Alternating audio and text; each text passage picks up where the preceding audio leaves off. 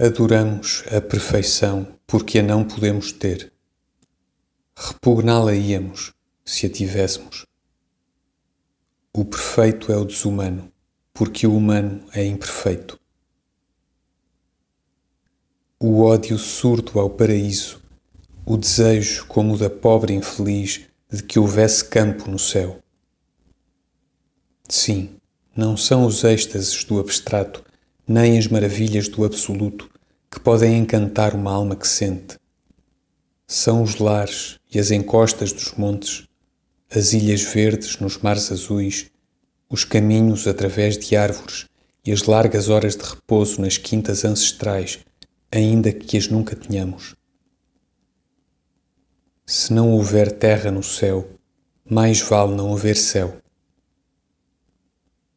Seja então tudo o nada e acabe o romance que não tinha enredo. Para poder obter a perfeição, fora precisa uma frieza de fora do homem.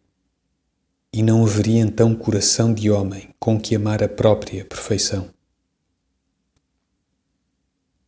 Pasmamos, adorando, da tensão para o perfeito dos grandes artistas. Amamos a sua aproximação do perfeito, porém a amamos porque é só aproximação.